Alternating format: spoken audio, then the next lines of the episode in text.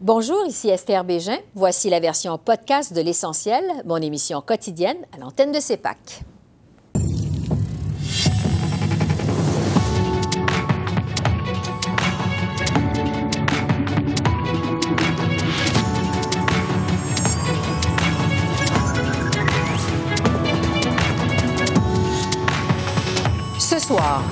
Plan fédéral pour les langues officielles. Québec suggère que les 138 millions destinés aux anglophones du Québec servent à la francisation. La ministre Ginette Petitpas-Taylor nous dit ce qu'elle en pense. La grève des fonctionnaires, le voyage de Justin Trudeau à New York et l'analyse des dossiers chauds de la semaine avec notre panel de journalistes. Le Canada procède finalement à ses premières évacuations au Soudan. Le point sur le conflit avec Nicolas Coughlin, ancien ambassadeur du Canada dans ce pays. Bonsoir, Mesdames, Messieurs. Le plan d'Ottawa pour la protection des langues officielles au pays suscite son lot de réactions et d'attentes. Le gouvernement de François Legault souhaite que l'argent destiné à la communauté anglophone du Québec serve à la francisation. Le gouvernement Trudeau a annoncé hier une somme record de 4,1 milliards sur cinq ans pour les langues officielles, dont 1,4 milliard en nouveaux investissements. Cet après-midi, à la Chambre des communes, le Bloc québécois a reproché aux libéraux d'investir dans la promotion de l'anglais au Québec. Le projet de loi C-13 reconnaît que le français est menacé au Québec. Pourtant, les libéraux ont déposé un plan d'action hier où la part du Québec, c'est 140 millions par année pour la promotion de l'anglais. 700 millions pour 5 ans pour l'anglais au Québec et zéro pour le français. Des miettes. Alors, les Québécois se demandent aujourd'hui est-ce que le fédéral a des chiffres qui prouvent que l'anglais est menacé au Québec? Sinon, pourquoi, pourquoi les libéraux l'anglais au Québec alors c'est français? L'honorable ministre des langues officielles.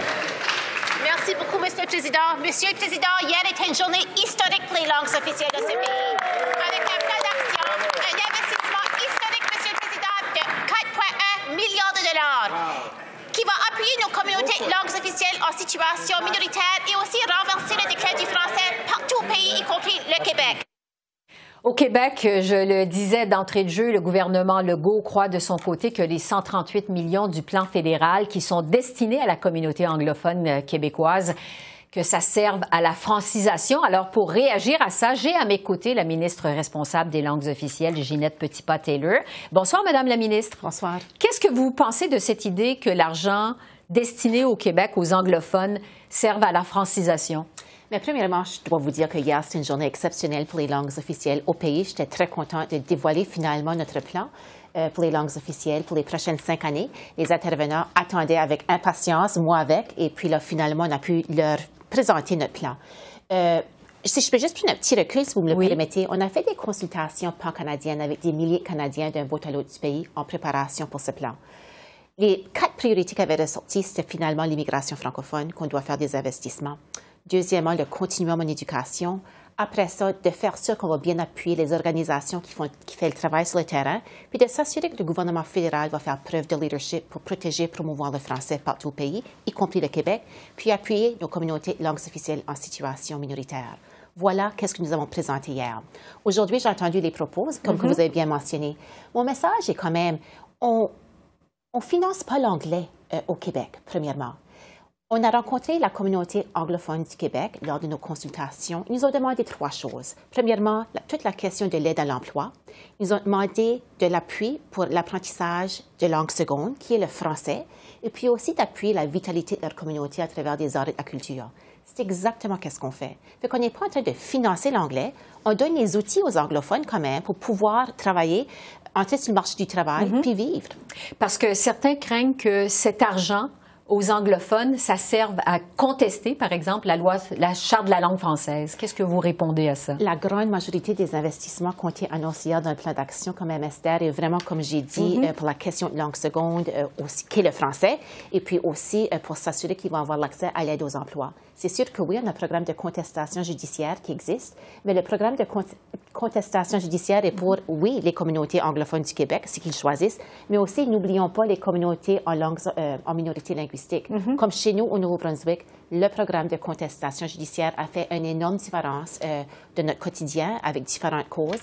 Et puis, quand que le gouvernement Harper avait fait les coupures des années passées, c'était vraiment une grande perte pour nos communautés, spécialement au Nouveau-Brunswick.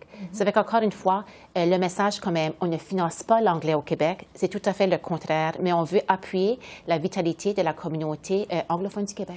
Parce que vous l'avez dit hier, je veux être bien clair, il y a une seule langue officielle de menacée au Canada et c'est le français. Est-ce que vous pensez que l'anglais est menacé au Québec? Non, c'est pas ça du tout.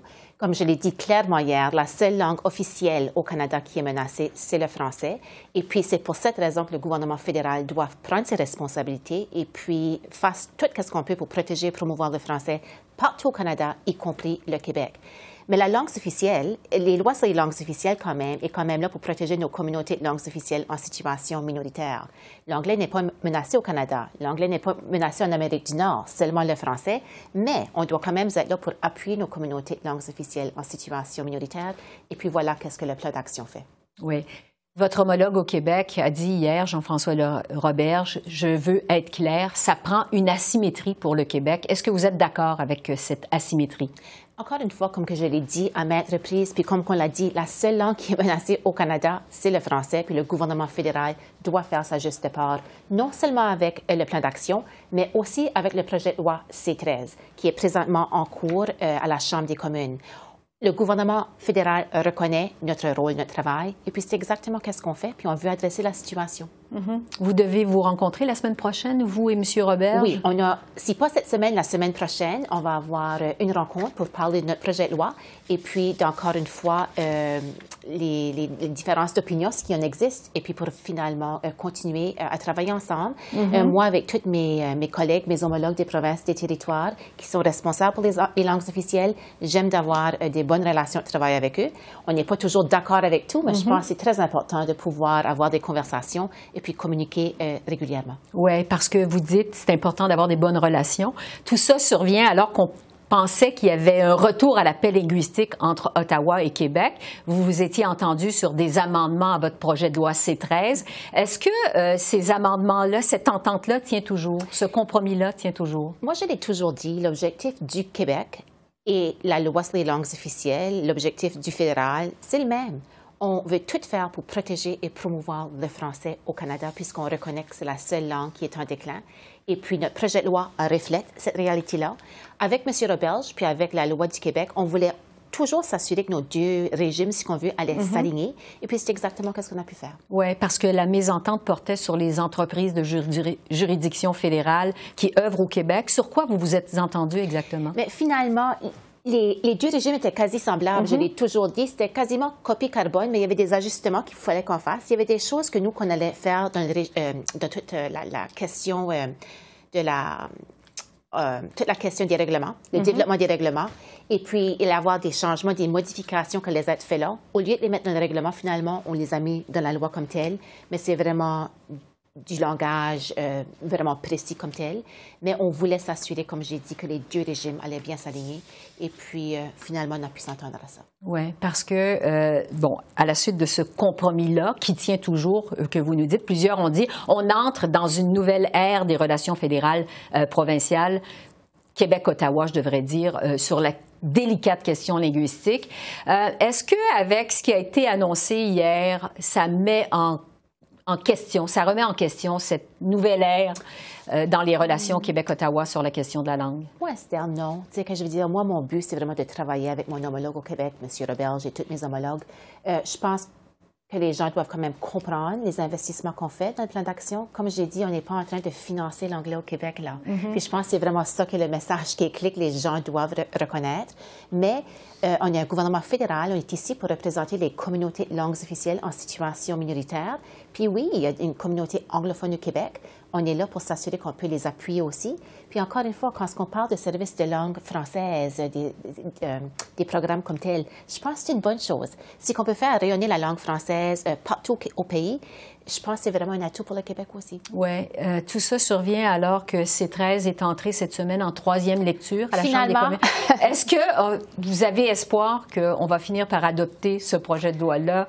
Avant la pause estivale, parce qu'il reste quand même peu de temps, là. Je suis un peu gênée puisque c'est à quelques reprises que j'ai donné des dates que j'espérais qu'on allait... J'ai posé plusieurs fois la question. Puis vraiment, j'espérais vraiment qu'on allait euh, rencontrer ces dates-là. Mm-hmm. Mais j'espère, oui, qu'on va l'avoir, euh, qu'on va recevoir la sanction royale d'ici à la fin du mois de juin. Mais encore une fois, euh, il reste encore du travail des parlementaires. Il faut que le projet de loi soit envoyé au Sénat. Mais tout le monde est pas mal impatient. Les gens attendu avec impatience notre plan d'action. Mais là, hier, à la conférence de presse, les intervenants me disaient Ginette, on a bien hâte au projet de loi aussi. Là, puisque, encore une fois, voilà un autre outil qui va nous aider à protéger et promouvoir le français. Et puis, euh, on veut finalement passer à d'autres choses. Puis après que l'adoption de la loi se passe, il y a quand même un travail de rédiger les règlements qui existent. Fait encore une autre période de consultation. Fait qu'il nous reste encore beaucoup de pain sur la planche. Mm. Et puis, on veut s'assurer qu'on peut faire ce travail-là pour répondre aux besoins des Canadiens. Ginette Petit-Pateleux, merci beaucoup. merci. Au jour 9 de la grève des fonctionnaires fédéraux, les grévistes ont intensifié leurs moyens de pression. Des fonctionnaires ont organisé une manifestation au poste frontalier de Lacolle, en Montérégie, pour dénoncer la lenteur des négociations. À son entrée à la Chambre des communes, le chef adjoint du NPD, Alexandre Boulris, a exigé une meilleure offre de la part du gouvernement. Ça fait euh, maintenant plus d'une semaine que 155 000 personnes qui travaillent pour la fonction publique fédérale sont en grève. La grande majorité de ces personnes-là en grève, c'est des femmes. C'est des femmes qui ne gagnent pas une fortune, c'est pas des gros salaires. Et tout ce qu'ils demandent, c'est un minimum de respect pour ne pas s'appauvrir. Parce que l'offre du gouvernement libéral en ce moment, ça veut dire un recul puis une perte de salaire. Il me semble que c'est le gros bon sens, c'est normal que ces gens-là veulent au moins suivre l'inflation pour être capable de continuer à payer l'épicerie. Et pour analyser les impacts politiques de cette grève, je retrouve les journalistes Joël Denis Bellavance de la presse, Altiérage du Toronto Star et Catherine Lévesque du National Post. Bonsoir à vous trois. Bonsoir. Donc, la grève est à sa deuxième semaine. Il y a des gens d'affaires qui demandent une loi spéciale. Catherine, est-ce qu'on se rapproche de plus en plus d'une loi spéciale? Je pense que la possibilité est toujours là, mais je pense qu'à ce moment-ci, le gouvernement Trudeau ne veut pas avoir à utiliser cette massue, cette loi spéciale. Je pense qu'on essaie vraiment d'en arriver à une négociation, euh, une, solution négociée plutôt. Alors vraiment, là, bon, ça, les, négociations se poursuivent, les discussions se poursuivent. Il semble y avoir, ça bouge, ça a mm-hmm. commencé à bouger un peu cette semaine quand même. On a vu hein, le, le syndicat qui a dit, ben, on est prêt à accepter un peu moins. Mona Fortier qui dit ben, je pourrais peut-être bouger, 9% c'est peut-être pas ma dernière offre, mais je suis pas capable d'en faire beaucoup plus. Là, le problème, ça va être vraiment là, de trouver une solution pour le retour. Ben, en fait, le, finalement le travail de chez soi. On mm-hmm. ne On veut vraiment pas que ce soit dans la convention collective. Alors, j'ai vraiment l'impression que c'est là-dessus, là, finalement, qu'on a un problème. Pascal Tia, euh, Madame Fortier dit qu'elle a une petite marge de manœuvre. Qu'est-ce que vous pensez de la gestion euh, de cette grève par le gouvernement? C'est une bonne question. Je dirais que c'est pas idéal, mais il y a beaucoup de choses qui ont joué euh, dans le fait qu'on arrive maintenant, euh, comme deux ans euh, après le fait que la, convention collective est terminée. je dirais que le syndicat n'était pas trop, trop pressé, eux aussi, de, de laisser faire leurs demandes. Le gouvernement fédéral est venu avec une offre initiale qui était très basse peut-être même insultante pour le syndicat. Alors, dès le début, les conditions n'étaient pas propices pour une entente. Euh, depuis que la grève a commencé, euh, je trouve que ce qui est particulièrement intéressant, c'est que la présidente Mona Fortier euh, négocie en public. Mm-hmm. C'est très rare qu'on voit ça. Je pense que le gouvernement fédéral n'est pas opposés à utiliser la loi spéciale. Ils l'ont quand même utilisée en 2018, ils l'ont utilisée en 2021 contre les travailleurs de Post Canada, puis les travailleurs au port de Montréal. Mais c'est pas nécessairement clair que les conservateurs seraient prêts à supporter le gouvernement libéral. Ils semblent vouloir les laisser euh, reminer dans leur coin avec leurs problèmes, puis pas eux-mêmes prendre une position. Alors là, on arrive quand même, c'est un gouvernement qui s'est prononcé des trois dernières campagnes avec des mesures très fortes pour les syndicats qui euh, a inclus les leaders des syndicats dans beaucoup de leurs programmes. Euh, on pense à les renégociations de NAFTA, euh, même le, le bailout pour les médias, il y avait une représentation de Unifor là-dessus. Ils ont nommé un, leader au Sénat. C'est pas un gouvernement qui veut se faire voir comme un gouvernement qui est prêt à utiliser la loi spéciale. Oui. Mais aussi, Mme Fortier, elle n'est pas prête à. à la, Catherine a raison. La vraie grosse demande, qui est un gros problème, c'est le retour au travail. Le télétravail. Le télétravail. Mais le télétravail, il y avait toujours une manière pour des employés, disons, euh, ton mari, on, l'envoie à Paris, peut-être que tu vas travailler en télétravail pendant un an. Mais là, le, donner aux bureaucrates la possibilité de, euh, de faire une plainte formelle contre le gouvernement parce que on leur a demandé de retourner au travail quatre jours au lieu de mm-hmm. deux jours. C'est pas quelque chose que le gouvernement fédéral est prêt à, à faire. Puis je dirais que dans le côté privé, à travers le Canada, il y a beaucoup d'employeurs qui ne seraient pas prêts à faire ça non plus. Joël Denis, quelques secondes pour conclure sur la grève. moi, je sens que les deux partis sont quand même campés sur leur position et je crains que cette grève dure plus longtemps que ce qui avait été envisagé de mhm. part, à la fois pour du côté des, syndicats, mais aussi du côté du gouvernement. Donc, plus c'est prolongé, plus ça va faire mal au gouvernement Trudeau, plus la pression va être forte pour qu'il adopte euh, mhm. ou euh, passe une loi de retour euh, au travail. Le plan euh, d'Ottawa présenté euh, mercredi sur les langues officielles, donc c'est 4,1 milliards sur cinq ans, c'est une somme record. Il y a 138 euh, millions pour la minorité anglophone du Québec. Joël Denis, je reste avec vous. Qu'est-ce qu'il faut penser de ça? Bien, que le gouvernement fédéral a encore une responsabilité avant la minorité anglophone au Québec. On ne peut pas l'abandonner. Ça, le gouvernement fédéral va maintenir le cap parce que s'il est accusé d'abandonner la minorité anglophone, ça risque de faire effriter l'appui qu'il pourrait avoir pour les communautés et minorités euh, francophones à l'extérieur du Québec, évidemment. Donc, c'est un jeu d'équilibriste que le gouvernement fédéral doit jouer. Il y a des pressions du gouvernement du Québec pour qu'on n'en fasse pas trop pour la minorité mm-hmm. anglophone, mais le gouvernement euh, fédéral a quand même un devoir constitutionnel de protéger les minorités. Hmm. Euh, Catherine, ça survient au moment où on pensait qu'il y avait comme une paix linguistique entre Québec et Ottawa. Joël Denis, d'ailleurs, a écrit euh, là-dessus il y a quelques semaines. Euh, j'ai reçu il y a un instant la ministre Petitpas-Taylor qui me dit non, non, ça ne vient pas entraver la paix linguistique au Québec, entre, entre Québec et Ottawa. Qu'est-ce que vous en pensez? Bien, je pense que en fait les, conséquences on va pas les voir euh, encore. Je pense que surtout au Canada anglais, on, on réalise pas trop ce qui se passe. Je pense. Je pense que ce, changement qui, s'opère depuis quelques années quand même là, qui, a commencé sous Mélanie Joly, à, savoir que ben, le français est la langue menacée au Canada euh, et qu'il faut donc passer, moderniser la loi sur les langues officielles en ce sens-là, présenter un plan d'action en ce sens-là.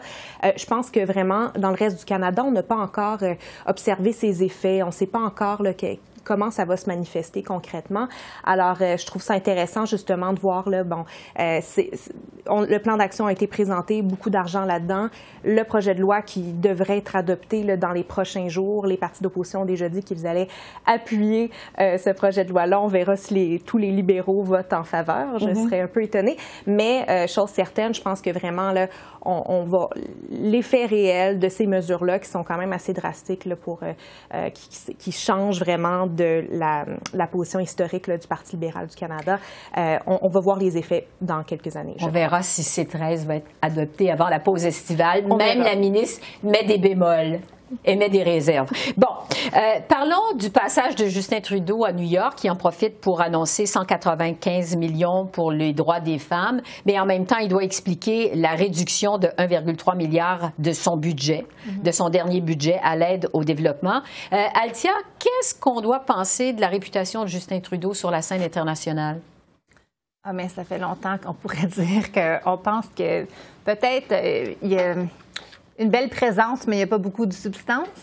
Euh, ben, je m'excuse, je ne vais pas être trop tough, là, mais euh, en 2015, quand les libéraux sont venus, ils voulaient vraiment avoir un siège sur le Conseil de sécurité. Mhm. Puis ils ont essayé de s'enligner, de, faire, d'être beaucoup plus présents sur la scène internationale dans des choses comme celle-ci aujourd'hui euh, à New York, les, deux, euh, les deux événements.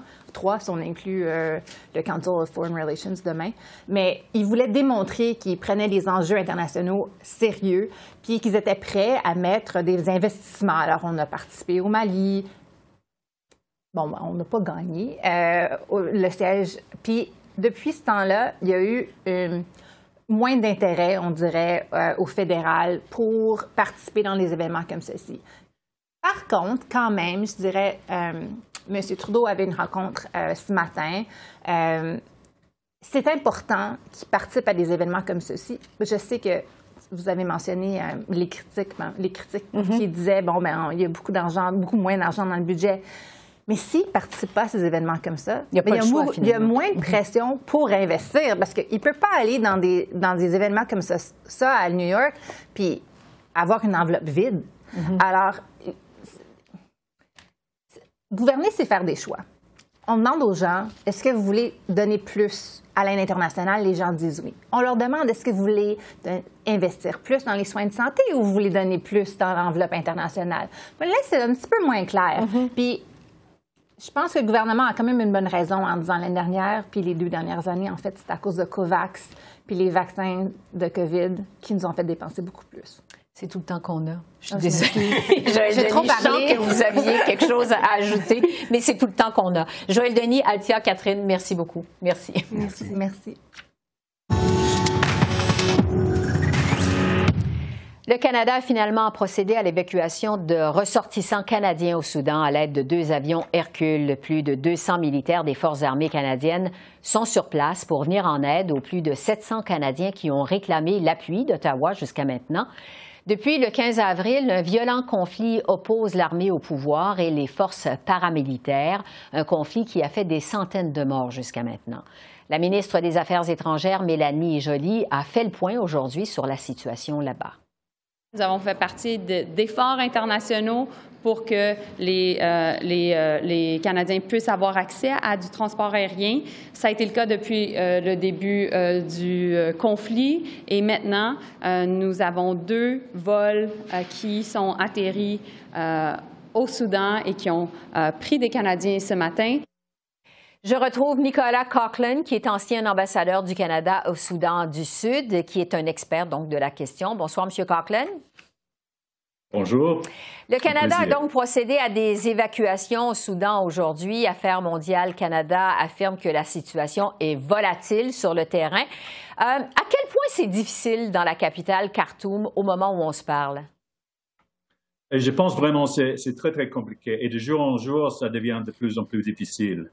Euh, il, faut, se rappeler, c'est une ville d'environ 8 millions d'habitants, euh, divisée en, trois par le- les, deux rivières Nil. Euh, et ça fait maintenant 8 jours, 9 jours dans, la plupart de la ville est sans électricité. L'essence commence à manquer, le, diesel. Il n'y a, a plus de véhicules, les magasins sont fermés, les gens n'ont pas accès à, à cash machines. Alors, chaque jour, c'est de plus en plus difficile. Oui, parce qu'on dit euh, qu'il y a beaucoup d'habitants qui sont prisonniers à l'intérieur de leur maison et commencent à manquer de nourriture. Est-ce que ce sont les informations que vous avez, vous aussi? Oui, effectivement. Je pense vraiment que c'est c'est une crise humanitaire. Euh, je ne veux pas minimiser le, le problème, les problèmes dans le reste du pays, mais quand même, quand on est dans une grande ville, on n'a pas la possibilité d'échapper de, la ville. On n'a pas les gens, ils ne peuvent pas aller à, leur champ, ils ne peuvent, pas aller au- au village le plus proche. Ils sont coincés là. Sur les 1800 Canadiens qui se trouvent actuellement au Soudan, euh, selon Affaires mondiales, 700 ont réclamé de l'aide. Vous, vous connaissez bien euh, la question des évacuations. Votre épouse et vous, vous avez d'ailleurs reçu la croix de service pour votre rôle dans l'évacuation des citoyens canadiens au Soudan euh, du Sud lors de la guerre civile qui remonte à 2013. Euh, Racontez-nous ce que vous aviez vécu justement à ce moment-là. Il y a certains, certaines similarités et certaines différences. Les similarités, à ce moment-là, à Djouba, au Soudan du Sud, on avait en effet euh, deux armées euh, qui se combattaient pour la supériorité, pour, pour le contrôle. Euh, dans la capitale, le- l'armée du gouvernement, le SPLA, ils ont finalement gagné le, le contrôle de, de la ville au bout de deux jours. Alors, on était euh, vraiment dans une situation de, de combat de, de chars armés euh, dans la ville durant deux, deux jours. Ils ont gagné le contrôle, euh, y compris le contrôle de l'aéroport. Et puis le troisième et le quatrième jour, on a pu euh, commencer les, les vols d'évacuation. Euh, alors les, premiers à venir, c'était euh, presque comme toujours les Américains euh, de leur base de Djibouti. C'est la même base d'où on vole actuellement. Et puis peu à peu, on a, pu évacuer tout le monde qui voulait. Je, di- je dirais quand même que le Canada pour des, raisons, je sais pas, c'était pas, c'est pas mon job, disons, mais ils ont décidé de ne pas participer dans le, euh, l'effort euh, aérien. Alors, on a dû dépendre des, des, des alliés, des, de la Grande-Bretagne, des États-Unis, euh, l'Allemagne, les, les, différents pays alliés. Ouais. Mais le, juste pour décrire un peu la situation, on avait le, l'aéroport était sous contrôle. Alors, ce que on travaillait, la, la, façon de travailler, c'était que moi, je recevais tous les, tous les matins un appel d'Ottawa qui me disait combien de sièges étaient disponibles aujourd'hui pour les Canadiens. Hmm. Et puis, on travaillait pour rassembler les Canadiens euh, et pour les, euh, ben, finalement, euh, faire tous les, les, les, documents et tout ça et les envoyer sur les, avions alliés. Oui, tout ça remonte donc à 2013. À la lumière de votre expérience, de cette expérience-là, justement, à quel point c'est une opération qui est difficile pour les autorités canadiennes, ces évacuations qui se déroulent en ce moment au Soudan? Bon, je dirais que la grande difficulté euh, actuelle, bon, d'abord la, la, question de sécurité. C'est pas évident qu'il y a. Euh, bon, on sait que dans la ville de Khartoum, l'aéroport euh, principal est fermé. C'est sous le contrôle des RSF, le Rapid Support Forces, c'est-à-dire les rebelles, si on veut mm-hmm. utiliser ce terme-là. Mais et l'autre aéroport qu'on utilise, c'était environ 30 kilomètres de la ville. Et ça, c'est la grande difficulté. Les gens qui sont coincés ici, qui sont quand même obligés de, de, trouver un moyen d'arriver à l'aéroport à 25-30 kilomètres. Comme, je disais, il n'y a pas de transport, pas de taxi, pas d'essence. Alors vraiment, ça, je dirais que ça, c'est la grande complication. En plus de la situation sécurité au bord, euh, disons, aux alentours de, de l'aéroport. Oui. On sait que le Canada accuse un retard par rapport à d'autres pays en matière de rapatriement euh, des Canadiens. Comment ça s'explique selon vous? La, première chose que je dirais que quand on faisait l'évacuation de Juba, euh, les Canadiens vraiment ils se sont pas plaints à avoir euh, un drapeau allemand ou un drapeau américain.